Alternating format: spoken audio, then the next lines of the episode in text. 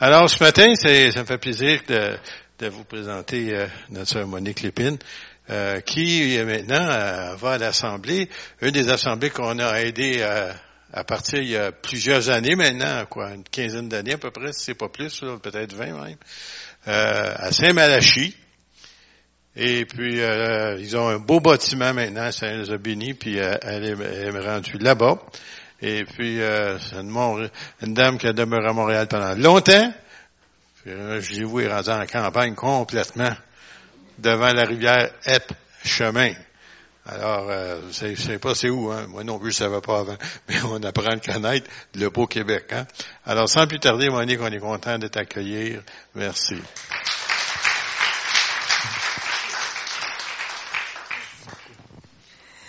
Merci, Pasteur Jacques. Ça me fait grand plaisir d'être ici parmi vous. Je vois quelques femmes. J'en profite aussi pour vous souhaiter une bonne fête des mères. Vous allez, après mon histoire, savoir que la vie n'est pas toujours facile quand on est maman, quand on est papa non plus, évidemment, mais que le Seigneur est toujours là et qu'il nous relève constamment.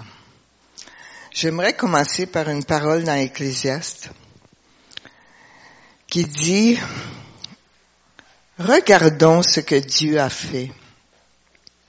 Qui donc peut redresser ce qu'il a courbé? Quand tout va bien, sois heureux. Quand tout va mal, réfléchis.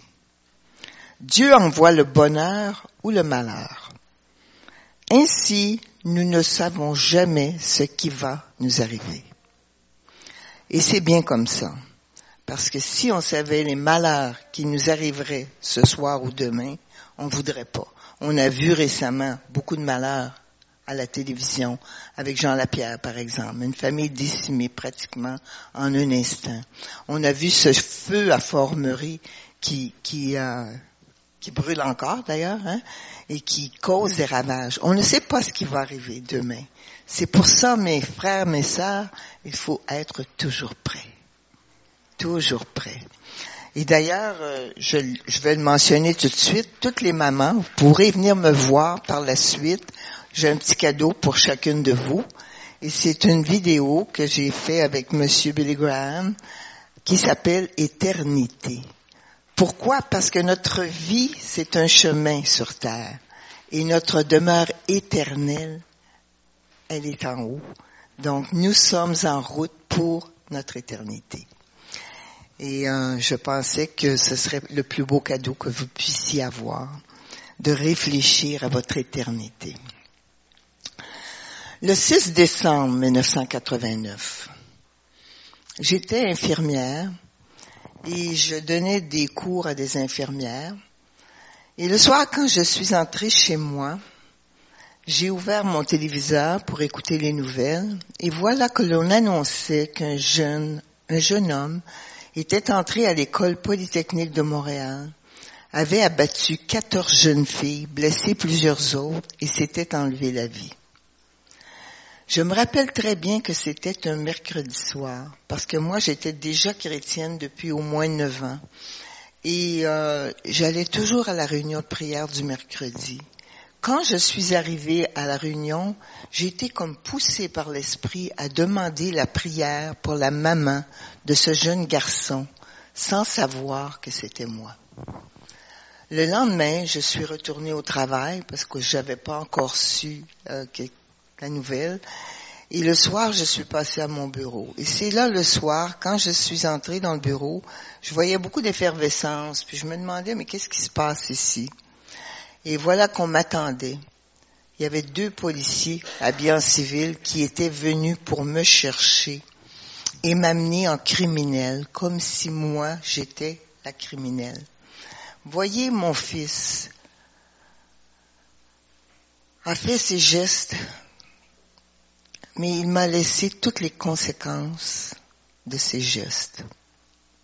Et c'est la famille immédiate qui a dû aller en cours en criminel. C'est une, euh, une expérience atroce que je ne souhaite à personne, où tu te fais questionner, questionner pendant des heures.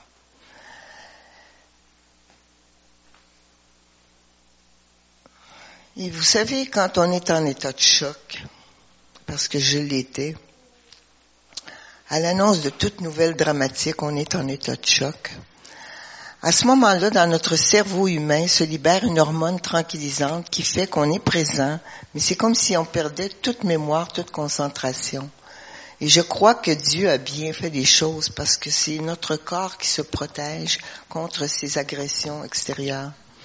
Parce que vous savez, dès qu'il y a quelque chose à caractère de sensationnel qui se passe et que c'est dans les nouvelles, immédiatement le jugement se fait aller. Hein? Et euh, tout le monde y va de son, son, petit mot et de sa façon de penser, et de sa petite idée sur ce qui a pu se passer. Mais c'est un jeu très dangereux. Très dangereux. Pourquoi? Parce que vous ne connaissez pas la personne. Vous ne connaissez pas l'histoire derrière. Et vous ne vous fiez qu'à votre jugement ou à votre perception. Et souvent, nos perceptions sont faussées. Donc, euh, un bon chrétien, je vous exhorte ce matin à faire attention à vos paroles, surtout en matière de jugement, parce que on sera jugé de la même façon qu'on juge les autres. Je n'avais qu'une idée en tête quand j'étais dans ce bureau, c'était de retourner chez moi et de pleurer ma peine. Mais voilà que tu ne peux pas faire ça, parce que déjà les journalistes avaient envahi ma maison. Et euh, les policiers m'ont m'ont dit que je ne pouvais pas retourner chez moi. Et à ce moment-là, je me rappelle avoir appelé mon pasteur en pleine nuit pour voir si je pourrais aller euh, chez eux, parce que je savais qu'il y avait un appartement au sous-sol. Et c'est là où je me suis réfugiée et je me suis cachée. Pourquoi? Parce que dans ces, dans ces choses-là, il y a des émotions qui remontent facilement et une des premières émotions, quand il s'agit de meurtre, de suicide, c'est la honte. La honte qui fait que ton identité même est touchée. Pourquoi? Parce que le regard des autres sur toi vient te toucher dans ton identité. Et à ce moment-là, je me rappelle, je me suis cachée pendant plusieurs jours. Et j'ai même caché mon nom pendant 17 ans. Et ma peine pendant 17 ans. J'étais incapable de dire je m'appelle Monique Lépine parce que je voulais pas qu'on me reconnaisse. J'étais encore sur le marché du travail et j'avais encore besoin de travailler pour gagner ma vie, donc il fallait que je me protège aussi de ce côté-là. Mais le Seigneur était là. Et un des versets qui m'est venu presque immédiatement, c'était dans 1 Corinthiens 10, 13. Et j'aime à le citer en mentionnant le mot tentation, mais le mot épreuve aussi. Parce que les deux mots peuvent être traduits du grec. Aucune tentation ou épreuve ne vous est survenue qui n'ait été humaine. Dieu qui est fidèle ne permettra pas que vous soyez tentés ou éprouvés au-delà de vos forces, mais avec la tentation ou l'épreuve, il vous donnera le moyen d'en sortir pour que vous puissiez la supporter. Jamais le Seigneur va permettre une épreuve au-delà de nos forces. Jamais. Pourquoi? Parce que sa grâce vient au moment de l'épreuve. Sa grâce est là pour nous aider à passer au travers. C'est pour ça que beaucoup de gens qui ont subi des deuils vont apprendre à vivre une journée à la fois. Pourquoi? Parce que demain, on ne sait pas ce qui va se passer. Hier, on ne peut plus rien sur hier. Les circonstances passées ne sont pas garantes de notre avenir. Pourquoi? Parce que Jésus intervient pour nous guérir. Jésus guérit les cœurs blessés et contrits. Il dit, heureux ceux qui pleurent, car ils seront consolés. Donc, pour être consolé par Dieu, parfois, il faut passer par la souffrance. Et cette souffrance, c'est pas Dieu qui la veut. Mais il y a des circonstances qui font qu'on souffre, mais Dieu veut toujours nous apprendre quelque chose dans la souffrance. Surtout, avoir une foi ferme, inébranlable, et toujours se confier en lui. Je me suis posé beaucoup de questions aussi à ce moment-là. Une des premières questions qu'on se pose encore dans le deuil, c'est pourquoi? Dans n'importe quelle situation qui nous arrive, un, diagnostic de cancer, une perte d'emploi, on est tout débousselé. Pourquoi ça m'arrive? Et pourquoi ça m'arrive à moi?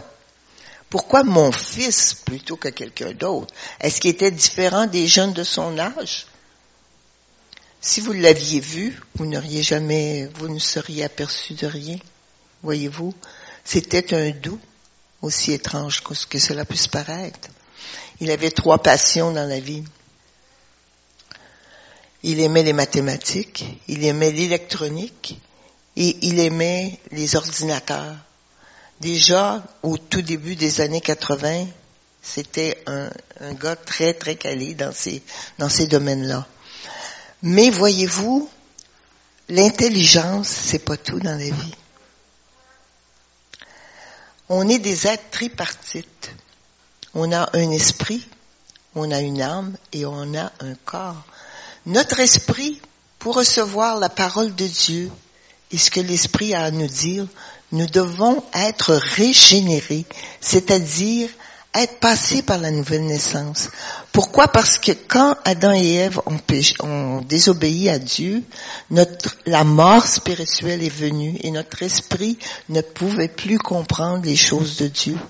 Mais Dieu a permis que Jésus vienne mourir à notre place, que nous reconnaissions que nous sommes pécheurs et que c'est lui qui est le sauveur. Et c'est lui qui est venu pour nous réconcilier avec le Père.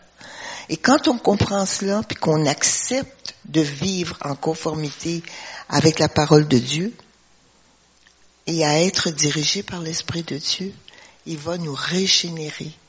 Et ça, c'est un travail de tous les jours. C'est pas juste quand on vient à l'église le dimanche.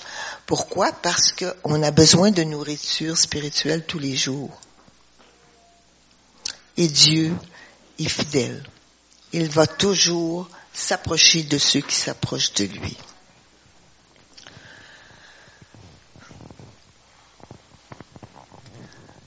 Mon fils n'avait pas, au regard humain, de problème si tu le voyais.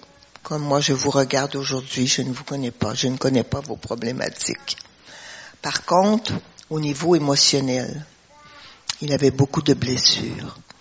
Et le niveau émotionnel, c'est quelque chose qu'on ne parle rarement dans les églises ou ailleurs. Pourquoi? Parce que c'est comme si ça appartenait à l'individu. Mais vous savez qu'on a une responsabilité pour le, le, niveau émotionnel. Pourquoi? Parce que toutes les blessures que l'on traîne, parce que l'esprit, lui, est régénéré, régénéré par Dieu, mais quand on arrive dans l'église qu'on est nouveau croyant, on traîne nos blessures. Elles viennent d'où nos blessures? De notre âme. Notre âme est composée de notre intelligence, de nos émotions et de notre volonté. Et souvent, on se dit, mais comment ça se fait, elle est chrétienne, n'est pas capable de se sortir de, de, de ses problèmes. OK? Pourquoi? Parce qu'elle n'a peut-être pas compris encore ses blessures. Un être qui est blessé va focuser sur ses blessures constamment.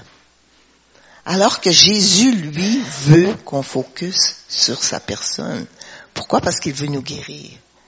Mais c'est quoi ça, des blessures émotionnelles? Un enfant qui se sent rejeté, un enfant qui se sent abandonné, quelqu'un qui ne se sent pas aimé, quelqu'un qui se sent trahi, ce sont toutes les blessures émotionnelles. Et vous savez que si on ne guérit pas cet aspect-là dans nos vies, quand on est plus vieux, on va toujours réagir quand quelqu'un va nous, va nous heurter dans nos blessures de la même façon qu'on a réagi quand on était enfant. Moi, je me rappelle avoir vu des, des ouvriers venir chez moi euh, travailler Et mon fils, à un moment donné, a été battu par son père pour des raisons qui n'en valaient pas la peine. Il avait reçu une gifle en plein visage.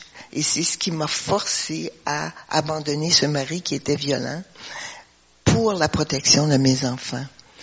Et quand j'ai eu ces ouvriers qui sont venus quelque temps après dans l'appartement où je me trouvais avec mes enfants, mon fils, je l'ai retrouvé dans la garde-robe parce qu'il voulait se protéger des ouvriers qui étaient là.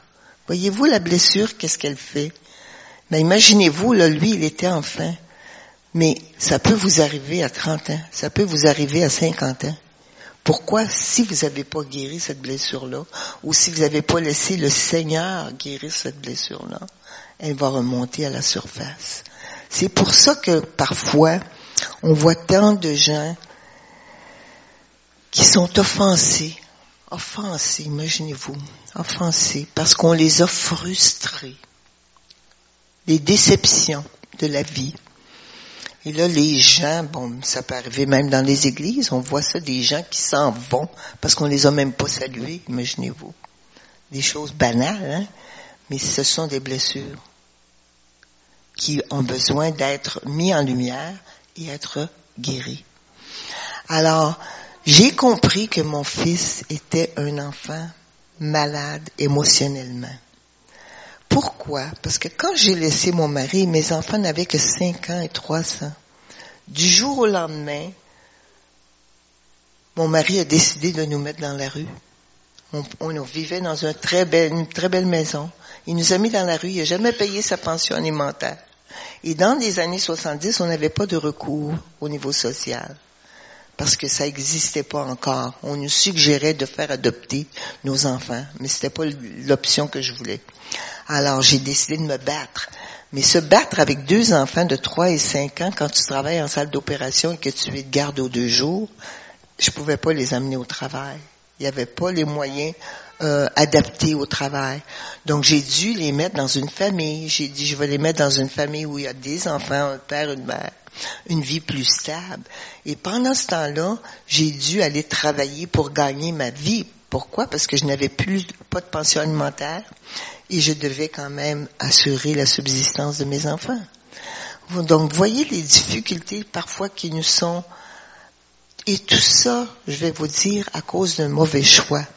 Je vois pas beaucoup d'enfants ici, mais les enfants, faut leur apprendre à faire des bons choix. Le mariage est un choix très important. Le travail, les études, c'est des, choix très importants. Moi, j'ai réalisé quand j'ai vu les blessures de mon fils que moi-même, j'étais une éclopée de la vie. Je cherchais désespérément l'amour, mais à l'époque où j'étais euh, dans cette période-là, on ne nous enseignait rien. On ne nous expliquait rien. Donc à ce moment-là, tu découvrais par toi-même et parfois tu faisais des erreurs.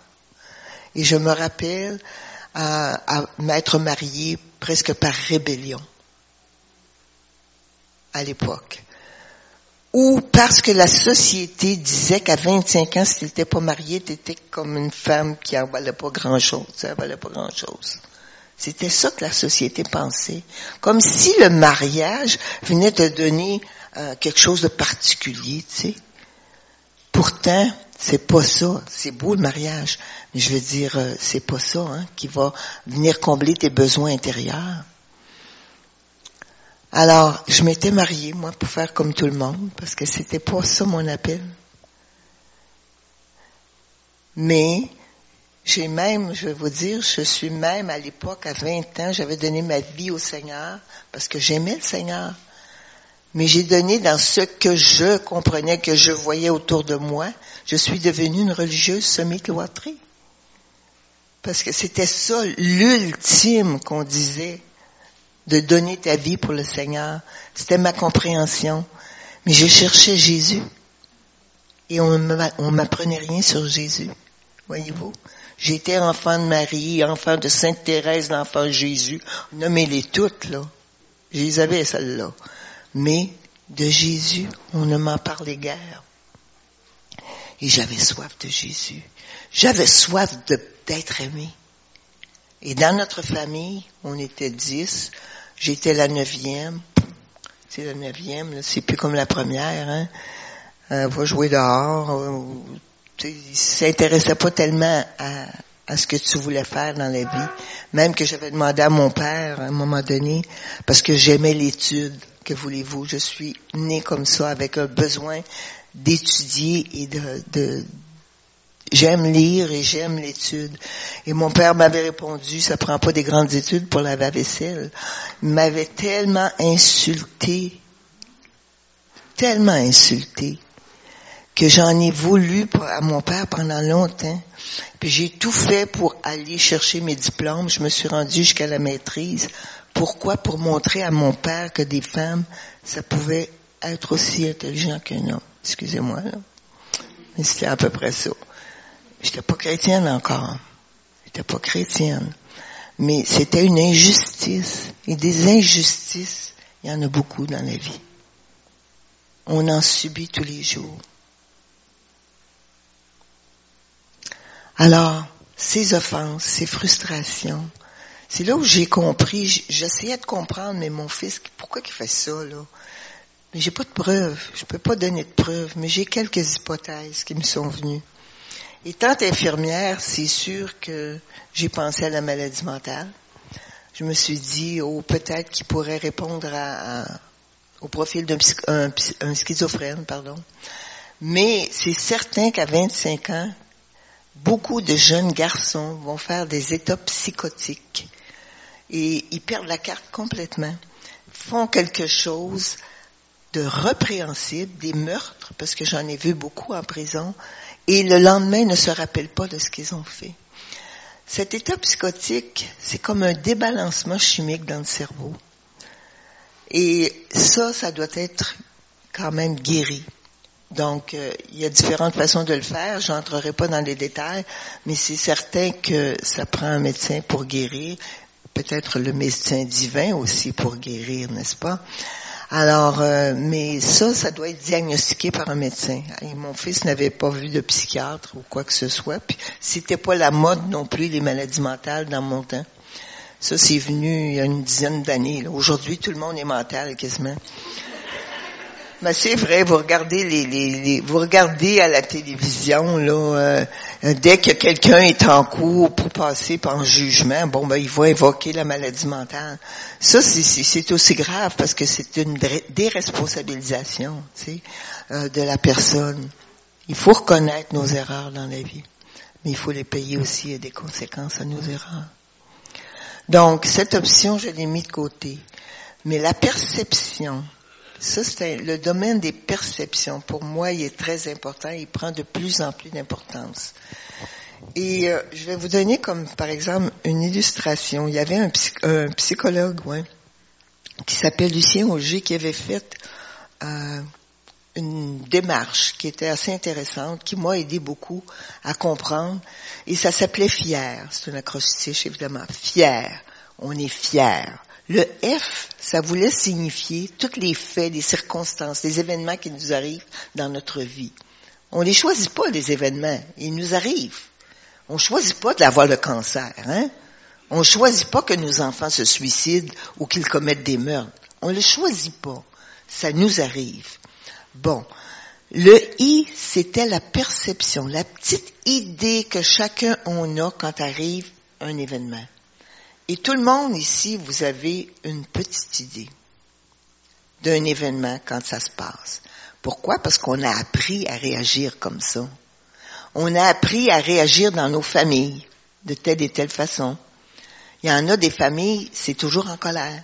Ben, c'est sûr que les enfants vont avoir de la colère pourquoi? Parce qu'il y a Monsieur Morissette, un, pasteur que je connais, disait, lui, quand tu trempé dans le bouillon de poulet toute ta vie, c'est normal que tu goûtes le poulet. sais. Fait que c'est un peu ça. alors à ce moment-là, euh, on va aller apprendre. On apprend même des préjugés qu'on a. On apprend d'après nos cultures. Ici, je vois pas beaucoup d'immigrants ou quoi que ce soit, mais il y a certaines églises où tu as plusieurs nationalités, on passe pas tout de la même façon. On réagit pas tout de la même façon. Donc ça, on l'a appris. Puis moi, je me dis, tout ce qu'on a appris, on peut le désapprendre pour réapprendre. Voyez-vous? Et c'est un peu ce que le Seigneur fait avec nous. On a beaucoup de mensonges aussi dans nos vies. Parce que la perception, supposons que tu te sens abandonné ou pas aimé par une personne, ben, deux choses. Soit que tu rumines, puis que tu t'en fais, ou soit tu vas aller valider avec la personne. Est-ce que j'ai fait quelque chose, ou est-ce qu'il y a quelque chose entre toi et moi, parce que je, je ressens telle et telle chose. Alors, si elle te dit non, ben, ton problème est réglé. Tu n'as plus besoin de t'en faire. Mais si tu rumines, puis tu rumines, ben, tu vas venir à te faire un scénario, puis des fois, tu vas réagir avant même que la personne te parle. On est, c'est drôle, hein? Ça, c'est des perceptions. Perception origine aussi de tous nos sentiments. Et le senti peut mentir. Voyez-vous? Donc, une fois que tu as fait le F, l'événement, le I, la perception, tu as une émotion qui va, nous, qui va suivre. Et l'émotion, comme je vous ai mentionné tantôt, un meurtre, c'est grave. Pourquoi? Parce que je suis chrétienne. C'est Dieu dit qu'on ne doit pas tuer les autres. Ça arrive dans ma propre famille. Première émotion, la honte. Et après, tu as une réaction, tu te caches. C'est ce qu'ont fait euh, nos amis euh, Adam et Ève aussi. C'était quoi la première émotion qu'ils ont connue dans la vie? La honte. Ils se sont vus et tout à coup ils avaient honte. Et la deuxième émotion? La peur. Ils ont eu peur quand ils ont entendu la voix de Dieu. Puis quand on pêche, on dirait qu'on s'éloigne, qu'on a peur de Dieu. Mais Dieu veut qu'on s'approche de lui, justement quand on pêche. La peur, c'en est une autre émotion qu'on ressent. La peur va paralyser les gens au point que tu ne veux pas oser risquer rien pour changer quelque chose. Puis beaucoup de gens vont préférer rester dans leur malheur même s'ils sont alcooliques ou je sais pas quoi, parce que la peur de changer ou d'être abandonné ou n'importe quoi d'autre est plus grande que la peur de rester là. Fait qu'ils changent pas. Mais le changement, il faut apprendre ça sur terre parce qu'au ciel, là, il va y avoir du changement. Puis Dieu veut nous changer. Qu'est-ce qu'il dit? Repentez-vous, changez d'attitude. Hein? Il veut qu'on change. Le Seigneur, c'est un Dieu de changement. Il veut changer nos cœurs. Il veut changer nos façons de faire. Donc, il faut ne pas avoir peur. D'ailleurs, c'est pour ça qu'il y a 365 versets sur la crainte, l'inquiétude, euh, la peur dans, la parole. Pourquoi? Parce qu'on en a pour tous les jours. Hein? C'est humain. Je ne dis pas qu'on n'a jamais peur, c'est humain. Mais il faut pas rester là-dedans. Il faut faire confiance à Dieu qui est plus fort que l'ennemi. Puis il faut oser aller devant. Beaucoup de gens, des fois, me disent, tu as du courage. Le courage vient du mot cœur. Et pour moi, le courage, c'est quoi? C'est de continuer d'avancer malgré tes peurs. Mais il faut avancer. Parce que sinon, tu restes sur place, tu vis dans le déni. Puis tu fais rien de bon oser, risquer, c'est la foi. C'est la foi. Tu fais un pas de foi et dès que tu fais ton pas de foi, le Seigneur vient te donner la grâce pour avancer. Une autre émotion, la culpabilité, ça, ça monte euh, presque tout seul. Hein? Mais il y a différentes sortes d'émotions. Puis les émotions, vous savez, qui sont neutres, hein? C'est pas l'émotion qui est en cause. L'émotion est neutre. Ça va être ta réaction qui va être importante. Donc, la culpabilité, le verbe faire. Tu penses que tu as fait quelque chose qui n'était pas correct ou tu n'as pas fait quelque chose qui était correct. Puis tu vas toujours référer à des codes, à des lois, à des, choses comme ça. Puis dans nos familles, il y en a des codes aussi. Dans telle famille, par exemple, euh, les, les, enfants doivent vous voyer les parents. Parce que c'est un signe de respect pour eux. Dans d'autres familles, ils les tutoient, puis c'est un signe de respect aussi. Tu sais? Fait que, c'est, pas la, vérité, voyez-vous. La vérité, se trouve dans la parole de Dieu. Puis le Seigneur veut qu'on revienne à ses commandements à lui. Et euh, il va nous enlever la culpabilité. Aucune condamnation pour celui qui croit. Aucune. Puis bien des fois, c'est nous qui la reprenons, cette culpabilité. Parce que le Seigneur est dit non. Puis quand on fait ça, vous savez, on, on fait un peu de peine au Seigneur, je pense. Parce que il nous dit qu'il nous enlève la culpabilité, puis nous autres, on la reprend. Tu sais? C'est comme si on rejetait le cadeau qu'il nous donne. Donc la culpabilité, faut la vérifier. C'est sûr que si tu roules à 150 dans une zone de 50 puis que la police t'arrête, ben t'es coupable. Puis c'est vrai, t'es coupable. Il y a des situations où c'est vrai, t'es coupable. Mais il y a des situations où t'es pas coupable. C'est juste un sentiment qui revient. Puis on a beaucoup d'erreurs dans nos, dans nos vies. Puis c'est bon d'examiner parfois nos vies pour savoir, mais pourquoi je réagis de telle et telle façon? C'est à cause de ces choses-là. Pourquoi? Parce que la réaction vient. Et vous savez que la réaction, c'est le seul pouvoir que vous avez en tant qu'être humain. Je réagis par le bien ou par le mal. Une autre émotion qui vient souvent, ben, c'est la colère, je l'ai mentionné tantôt. On s'offense. Et puis derrière la colère, il y a de l'amertume. Et c'est mon troisième, ma troisième hypothèse.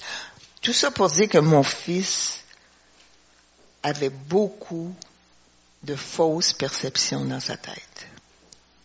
Puis les perceptions sont souvent négatives. Si tu gardes juste un refrain négatif, ben tu vas sortir du négatif. Pour ça, de temps en temps, faut briser notre cassette puis changer ça un peu. Là, hein. On a tendance à se dire, oh, je suis pas bon. Pas vrai, ça. Il y a des choses que tu bon, puis il y a des choses que tu es moins bon. Mais tu es bon pareil. Tu vas être bon selon les dons que tu as reçus, selon les caresses que tu as reçus. On n'est pas tous pareils. Puis il faut pas se comparer, puis vouloir ce que les autres ont ou se jalouser. C'est pas ça, là. On a tous une place dans le corps de Christ. Et c'est ça qui est merveilleux. Il faut trouver par contre sa place. Puis il faut la saisir. Et la réaction va t'amener un comportement. Un comportement qui est agréable ou désagréable. Et vous savez, ça, ça fait partie de nos choix c'est je choisis d'aimer.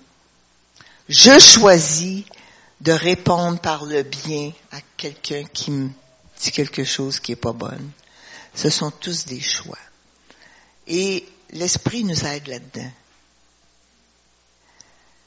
Pourquoi? Parce que quand on vient dans nos moments d'intimité le matin, lui demander qu'est-ce qui va se passer dans la journée, qui je vais voir, un peu comme Jésus faisait. Hein? Jésus, chaque matin, il venait au pied du Seigneur pour voir à qui il parlerait, qu'est-ce qu'il dirait même. C'est incroyable. Jésus, qui était le Fils de Dieu. Wow. Alors nous, on doit faire la même chose. Qu'est-ce que tu veux que moi je fasse aujourd'hui? ça va varier selon les personnes. Parce qu'on ne travaille pas tous au même endroit, on vit pas tous dans les mêmes endroits. Donc, ça varie. Et puis là, quand tu as saisi la parole qui t'a été donnée, le réma qui t'a été donné pour toi, mais faut que tu le mettes en pratique. C'est ça l'obéissance à Dieu. Puis si tu ne mets pas en pratique, ça va tomber. Puis tu grandis pas. Mais si tu mets en pratique, le Seigneur va venir à t'ouvrir des portes incroyables. Je me rappelle une fois, un matin, j'avais euh, lu sur euh, la parabole du bon samaritain. Vous la connaissez tous qui est mon prochain? Bon, le prochain, c'est celui qui s'est arrêté, qui a pensé des blessures, qui a pris soin de, ce Samaritain. Les autres étaient passés outre. Et là, j'avais tout ça dans ma tête, là. C'était beau, hein? C'est une belle parabole, ça, quand tu regardes ça. Et puis là, je m'en vais travailler, j'étais en retard, puis je cours dans le métro, puis c'est assez creux, là, à Berry-UQAM, là-bas, là. Cours dans le métro pour attraper mon bus. Puis je vois une femme qui était étendue sur un, des bancs, là. infirmière, je le sais qu'est-ce qu'elle a, là, qu'elle va pas bien. Je passe outre. Pensez-vous que l'esprit a laissé ça comme ça? J'étais dans l'escalier et l'esprit me saisit. C'est ça, aimer son prochain. Il a fallu que je redescende, que j'aille voir la femme qui était encore là, que je l'amène, téléphone à son mari, la confie aux gens de la guérite, dire son mari s'en vient le chercher. Puis après, je suis partie. Et qu'est-ce qui vient quand on obéit à Dieu? La joie. La joie. Parce que l'amour, la joie, la paix, c'est un fruit de l'esprit. Et c'est ça qui est merveilleux dans la vie chrétienne. Quand tu arrives à saisir tous les événements qui t'arrivent, à essayer de les comprendre pour voir là où le Seigneur intervient. L'amertume,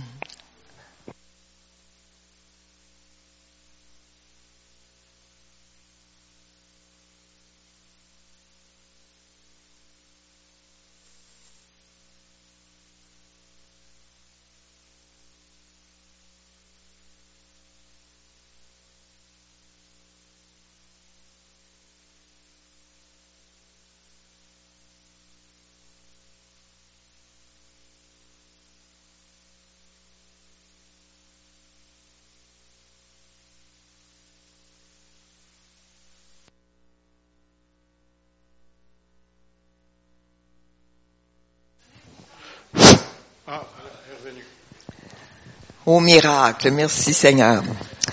Merci Pasteur Pilot. Alors, l'amertume, c'est du poison. L'amertume, t'es frustré. T'es déçu. Pauvre petit, pauvre petite. On t'a pas donné ce que tu voulais. On t'a pas donné l'attention que t'attendais. Puis là, là, hum, t'es triste tu boudes. Parce que vous savez que le, bouder, c'est de la colère, hein? Mais une colère refoulée. Puis là, tu boudes, tu boudes. Puis là, ça va prendre un peu plus d'ampleur. Là, tu as le goût de te venger de cette personne-là. Tu prépares un petit moyen pour te venger. Il y a de la colère qui se met là-dedans. Elle peut être vraiment verbale, agressive, ou elle peut être foulée. Mais c'est de la colère pareil. Des fois, tu peux avoir des cris, des clameurs, dit la parole. Ça, c'est Ephésiens 4.31. À un moment donné, tu arrives, tu as de la haine. de la haine. Et la parole dit que la haine peut conduire au meurtre. Si tu regardes dans Hébreu 12.15, ça dit que quelqu'un qui garde la, la racine d'amertume dans son cœur, que ça va infecter plusieurs autres personnes autour d'elle.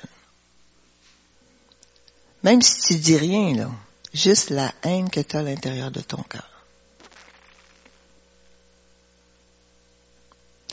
Que toute amertume soit rejetée du milieu de vous.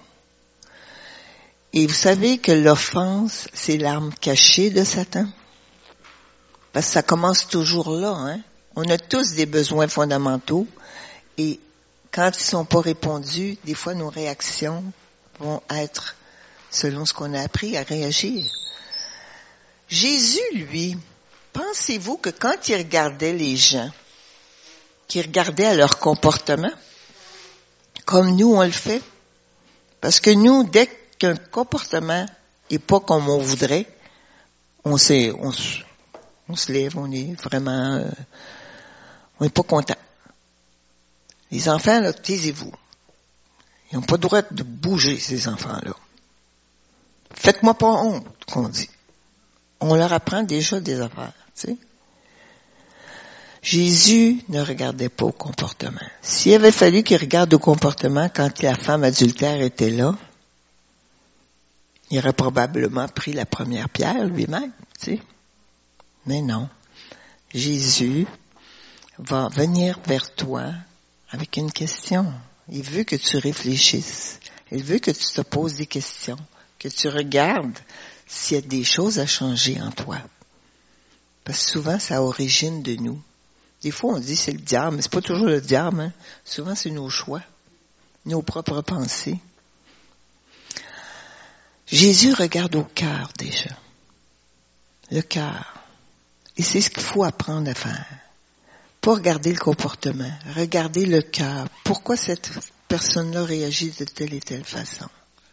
Parce qu'une personne blessée, souvent, va blesser d'autres personnes. Donc, il faut aller au-delà des blessures pour aller voir, c'est quoi la personne? Pourquoi elle souffre? Parce qu'elle souffre. Ça, c'est les leçons que j'ai apprises pendant les 17 années où j'étais en silence avec le Seigneur. Parce que j'ai pas été vers des psychologues ou des, gens comme ça parce que je me suis dit aucun être humain peut comprendre la douleur que je vis. Mais Jésus, lui, la comprenait. Et il était mon modèle.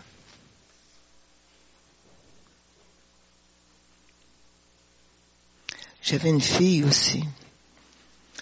Ma fille ne portait pas le même nom que son frère, parce que mon fils avait changé son nom à l'âge de 14 ans. Il voulait un changement de nom et de prénom, parce que son nom était à consonance étrangère, puis il n'aimait pas se faire poser la question de quelle nationalité es-tu. Et moi, je lui avais accordé. J'avais pas réfléchi beaucoup à ça. Puis je lui ai accordé, puis il a choisi mon nom à moi. Aujourd'hui, je me dis, il aurait dû choisir la tribouille ou n'importe quoi d'autre. Mais pas l'épine. Pourquoi? Parce que ma propre famille a été touchée aussi par ces événements-là. Donc, ma fille était au cégep. Et de quoi parlait-on dans les cours? Uniquement des événements de Polytechnique. Et ma fille n'a pas été capable de se sortir de ça. Pourquoi? Parce qu'elle n'avait pas fait un cheminement avec le Seigneur. Elle n'avait pas fait un engagement. Et qu'est-ce qui se passe quand c'est pas le Père qui vient déposer l'amour en toi? Tu vas le chercher ailleurs. Dans quoi? Dans les médicaments, dans les drogues, dans toutes sortes de dépendances, l'alcool. Ça peut être la sexualité, ça peut être n'importe quoi. Des relations toxiques. Tout, tout ce qui qui est là dans le monde, qui est pas nécessairement, qui va pas t'aider. C'est juste le. J'ai encore fait quelque chose. C'est beau? Ok, c'est juste ma voix. Le Père Céleste, c'est le seul qui est capable de venir déposer l'amour dont tu as besoin à l'intérieur de toi. Donc, toutes ces dépendances-là, c'est parce qu'ils ne connaissent pas Dieu. Ils ne connaissent pas, ils n'ont pas reçu encore l'amour du Seigneur en eux. Tu es peut-être chrétien, puis tu as encore de la difficulté dans tes dépendances, mais tu as besoin de l'amour du Père. Va voir ton Papa céleste. Parce que le Père, vous savez, vous avez un rôle particulier. Dans une famille, c'est vous qui va apporter la stabilité émotionnelle à l'enfant. Parce que le petit enfant, si c'est une fille, elle veut l'amour du père. si vous n'êtes pas capable de lui dire que vous l'aimez ou de lui démontrer, qu'est-ce qu'elle va faire? Elle va se jeter dans les bras du premier venu qui va vouloir d'elle. Moi, mon père est mort et je l'ai jamais entendu dire, Monique, je t'aime. Et pourtant, c'est ce que je voulais de tout mon cœur. Pourquoi? Parce que dans ces années-là, c'était pas la façon de procéder. Donc, il faut changer ces choses-là. Mais le garçon, lui, son père, c'est son premier héros. Donc, si le père, quand il commence à voir qui il est, s'il est déçu de son père, il va aller chercher ailleurs, lui aussi. Donc, le père a une grande importance sur notre stabilité émotionnelle et affective. Donc, je vous engage, les papas, à vraiment oser verbaliser, oser démontrer. Autrefois, on nous disait, ça va enorgueillir un enfant de lui dire qui est bon ou qui est fin ou qui est beau. Mais je vous dis que c'est un mensonge. On a besoin de paroles d'affirmation. Parce que qu'est-ce qui se passe si on n'a pas ces paroles-là? On devient confus. On ne sait pas si on est correct ou si on n'est pas correct. On est ambivalent. Incapable de prendre un engagement ou de faire un choix judicieux. Donc ma fille, j'ai su qu'elle avait commencé à consommer de la drogue.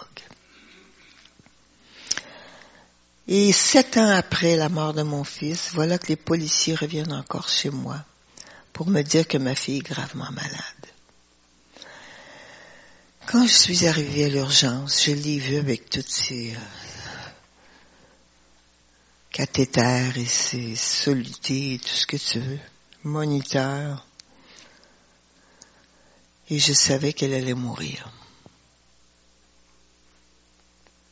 Et je dis que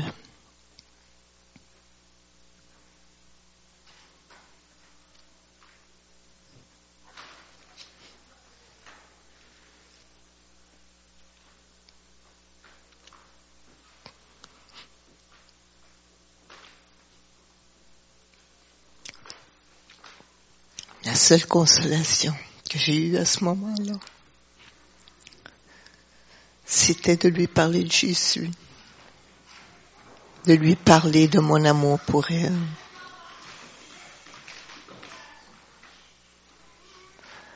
et de l'accompagner dans son voyage.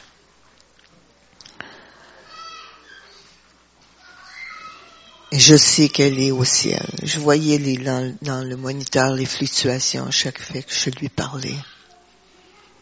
Comment elle était plus, plus apaisée, et ainsi de suite.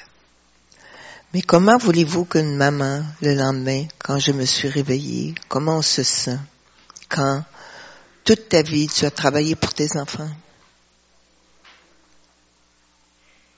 Et que quand elle devrait commencer à faire leur vie.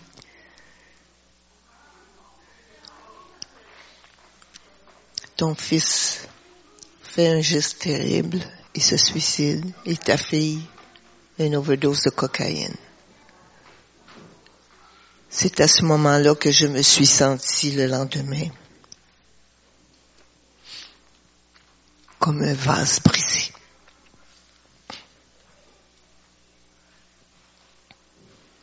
Vase brisé en mille miettes. Je ne désirais que la mort, mais je ne me serais pas donné la mort à cause de ma foi. Et tout ce que je pouvais faire, c'était pleurer devant le Seigneur. Parce que pleurer, c'est une forme de langage. Ça dit par les pleurs ce qu'on n'est pas capable de dire par nos propres mots. Et Jésus voit le cœur et recueille nos larmes il te console. Mais ça se fait pas du jour au lendemain. C'est un processus. Et dans mon cas, ça a duré pendant 17 ans. Et un jour, le Seigneur a permis, parce que le Seigneur, quand tu es prêt, il va t'envoyer vers d'autres horizons. Et à un moment donné, est arrivé un autre meurtre à Montréal. Quand est arrivé un autre meurtre, ce soir-là, je vivais encore les mêmes angoisses. Et là, j'ai dit, Seigneur, il faut vraiment que tu donnes un sens à ma vie. Parce que si tu n'as pas un sens à ta vie, si tu sais pas où tu t'en vas, ben, tu feras rien de bon. Alors, ce soir-là, je me rappelle, j'ai demandé pour un sens. Le lendemain matin, j'avais un courriel de Harold Gagné, un journaliste de TVA, et j'avais cette ferme conviction de l'esprit que j'allais être à la télévision dans la même journée. Et c'est ce qui est arrivé.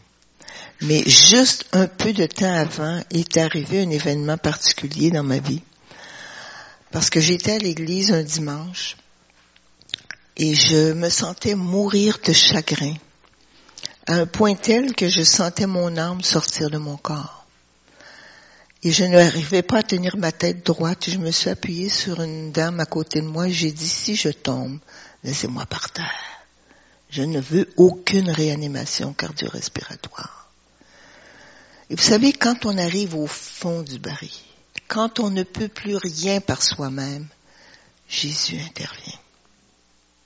Et Jésus est venu et la question qu'il me posait, qui fait battre ton cœur? J'ai dit, c'est toi, Seigneur. Et à ce moment-là, il a placé deux chemins devant moi, la mort et la vie. Et il m'a dit, choisis le chemin que tu vas prendre. Et précisément à ce moment-là, j'avais choisi de vivre pour aider des femmes qui, comme moi, souffraient en silence. Alors, quand est arrivé ce courriel de Harold Gagné, puis que j'ai eu cette ferme conviction encore que c'était le moment pour moi de sortir de mon mutisme, le Seigneur m'a confirmé ça d'une façon très forte. Et ce qui devait être une petite émission est devenu finalement une émission spéciale que vous pouvez encore voir sur l'Internet, qui est aussi dans ma page Facebook pour ceux qui sont habiles dans ces choses-là. Et euh, à ce moment-là, je suis sortie à visage découvert, ce qui a étonné beaucoup de monde, parce que ça faisait 17 ans que je me cachais, et voilà que tout à coup, je suis sur les grands écrans. Mais c'est ce que le Seigneur voulait faire. Pourquoi? Parce qu'il voulait que je sois connue, parce qu'il m'avait formé pendant ces 17 ans, préparé à une autre mission. Parce que comment veux-tu aider des gens si tu ne les, connais pas ou si, tu ne les approches pas? Et quand je donne des conférences, il y a toujours des gens qui vont venir me voir ou me parler de leurs problèmes. Et c'est voulu de Dieu. Pourquoi? Parce qu'il y a des gens qui souffrent et qui ont besoin d'aide. Récemment, j'ai rencontré dans les conférences plusieurs femmes dont leurs enfants avaient commis des, gestes, euh, des, des, délits quelconques, différents délits. Et puis, c'est des histoires qui sont médiatisées. Donc, je comprends ces personnes-là. C'est ma clientèle cible.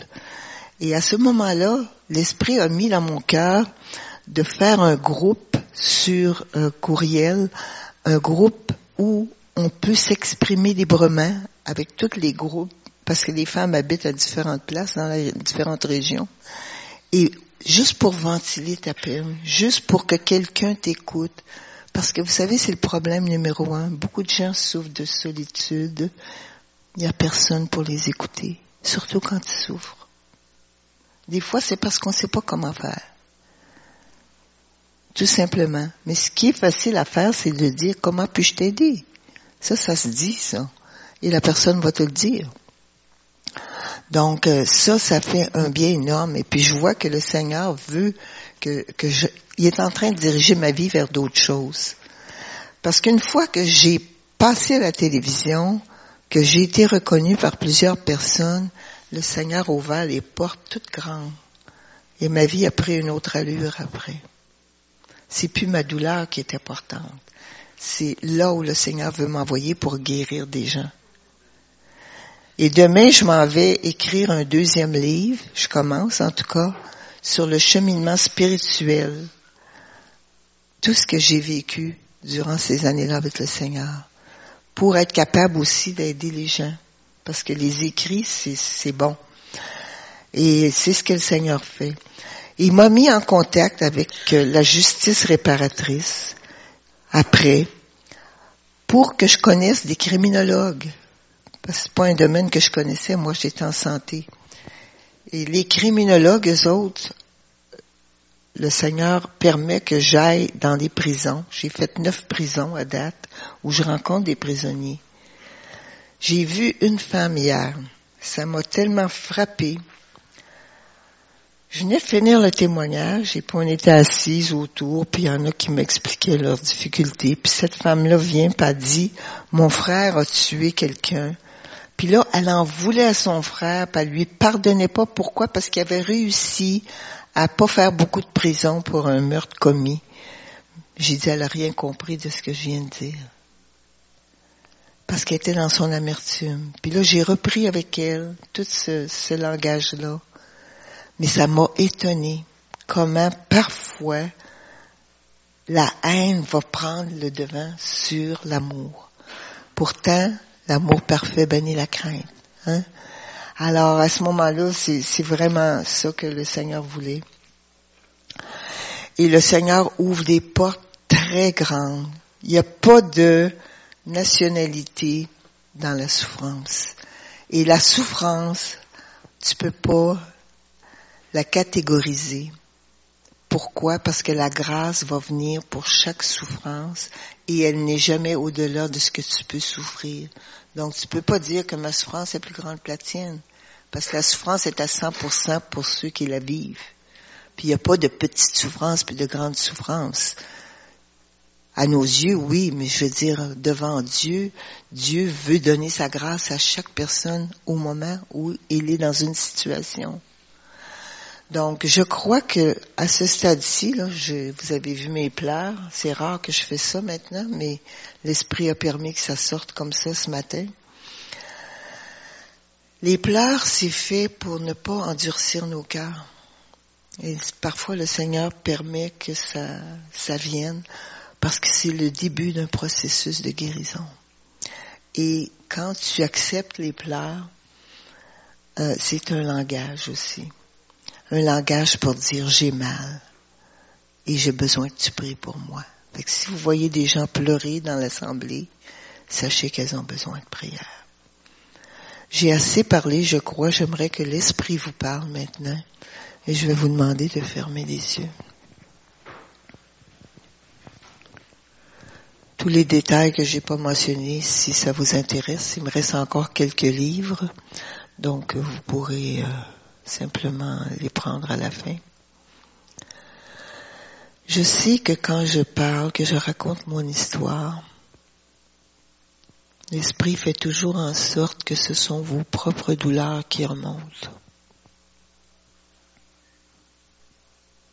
Peut-être que comme moi, vous avez été mère monoparentale, que vous avez eu des difficultés financières parce que c'est difficile pour une femme seule d'arriver à joindre les deux bouts.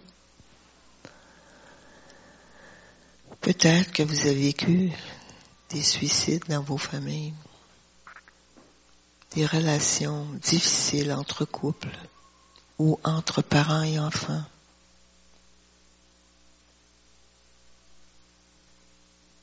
Des divorces, toutes sortes de malheurs qui peuvent nous arriver. Jésus veut vous dire aujourd'hui, viens vers moi. Je veux te guérir. Je veux te consoler. Je veux te rendre libre en Jésus. Mais j'ai besoin que tu viennes à mes pieds, me parler de tes souffrances, les déposer à mes pieds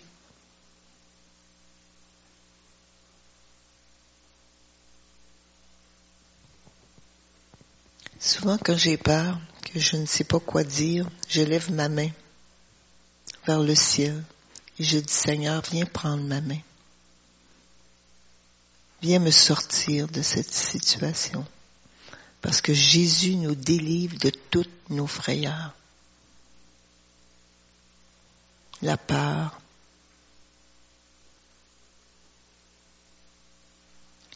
Si c'est votre cas, que vous avez besoin de Jésus présentement,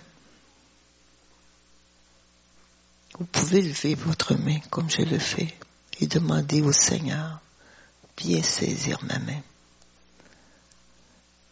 Soyez pas gênés, les yeux sont fermés. Oui, Seigneur, viens saisir ma main.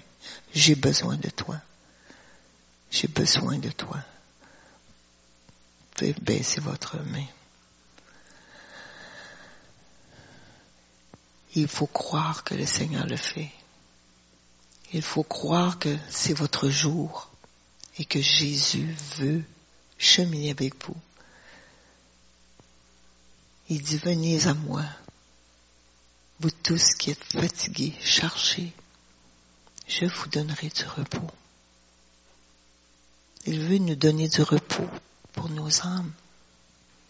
Il veut que nous ayons des projets de bonheur, pas de malheur. Toutes les circonstances difficiles dans nos vies, il veut les transformer pour sa gloire. C'est ce qu'il fait avec moi. Il veut transformer cette histoire où j'aurais dû m'effondrer pour sa gloire parce qu'il m'a relevé.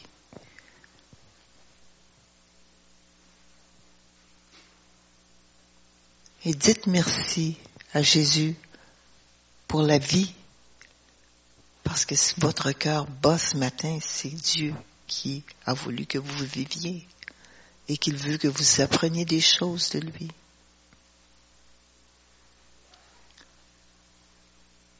Merci pour ta grâce, Seigneur. Parce qu'à chaque fois, chaque jour, tu nous donnes ta grâce pour la journée. Et je te demande de bénir ces frères, ces sœurs ici présents et de venir combler leurs besoins à tout égard, Seigneur. Tout égard. Besoins physiques, besoins émotionnels, besoins spirituels. Et je te remercie d'avance parce que je sais que tu fais une œuvre dans leur cœur. Amen.